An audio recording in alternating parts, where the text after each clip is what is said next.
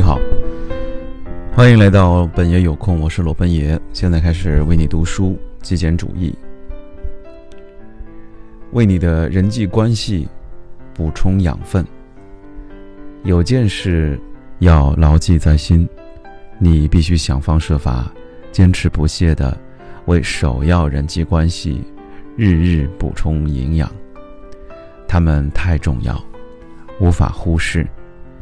如果你集中精力于以上八类要素，就能把你的人际关系加强到你自己都无法想象的程度。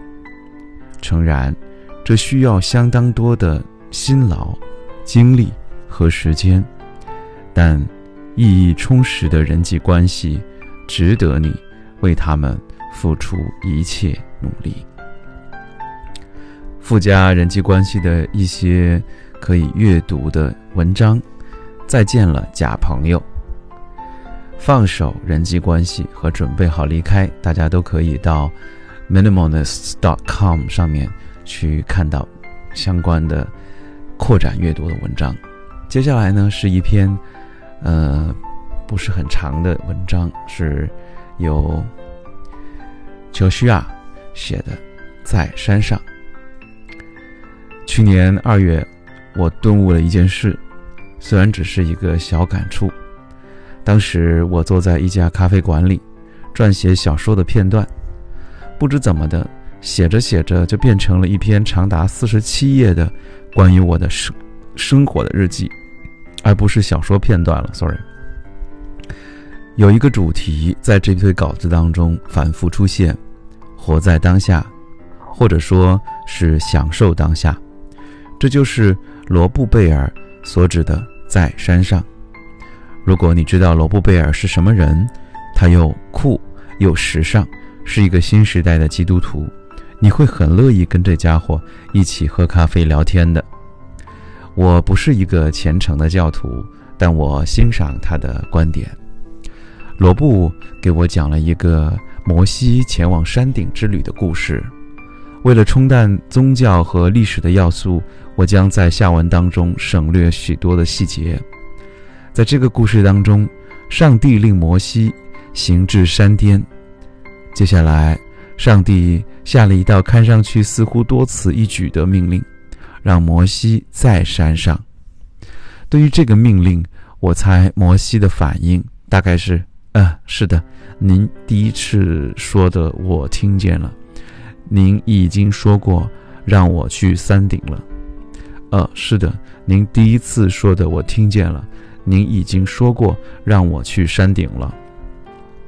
摩西没有立刻抓到要点，上帝并不想让摩西刚登到山顶就开始想下一步想要做什么，不想让摩西就开始发愁该如何下山，或担心。出门前灯没关，亦或是为了这周要付的账单烦恼，上帝只是想让摩西在山上享受这一刻。这个故事的意喻就是享受当下。怎么做呢？不要把时间耗费在没完没了的计划未来上，或是。没完没了的担忧烦恼中，亦或是没完没了的其他任何事情里，而是要享受当下，留意那些你已经努力成就了什么，毕竟他们使你行至山顶，在山上，就在那儿。这就是我想要的，我全心全意的待在山上，享受。人生，这并不意味着我就不提前计划了，我只是更喜欢计划的过程。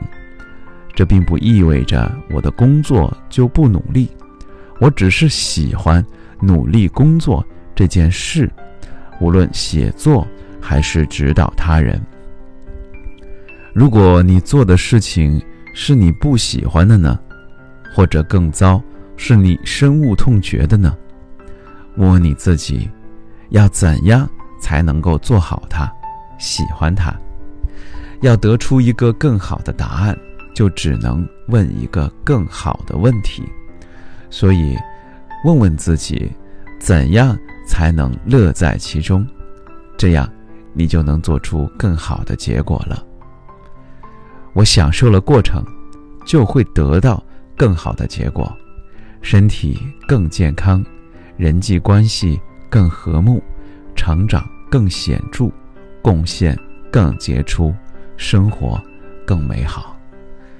不要被过去束缚，不要为未来烦恼，只要在山上就好。